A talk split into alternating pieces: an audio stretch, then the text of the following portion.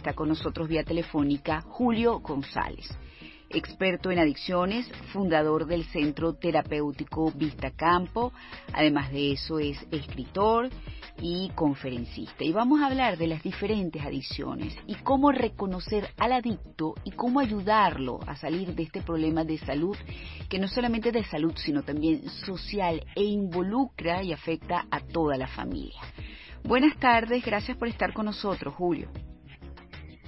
Buenas tardes, gracias a ti, María Laura, y a toda tu gente por invitarme. Gracias. A ver, primero creo que es necesario hablar de lo que es una adicción. ¿Por qué este? Fíjate. Ajá, a ver. Fíjate. La adicción, la definición de la adicción eh, abarca todas las adicciones. Y ahora te lo explico, ¿no? Sean diversas, no importa el tipo de sustancia o las conductas adictivas, ¿ok?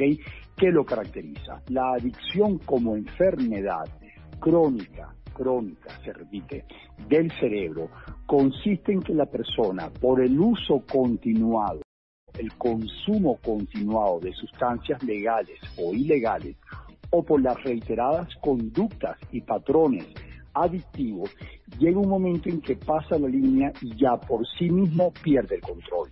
Ya por voluntad propia no puede dejar de hacerlo. Esta es la definición universalmente aceptada por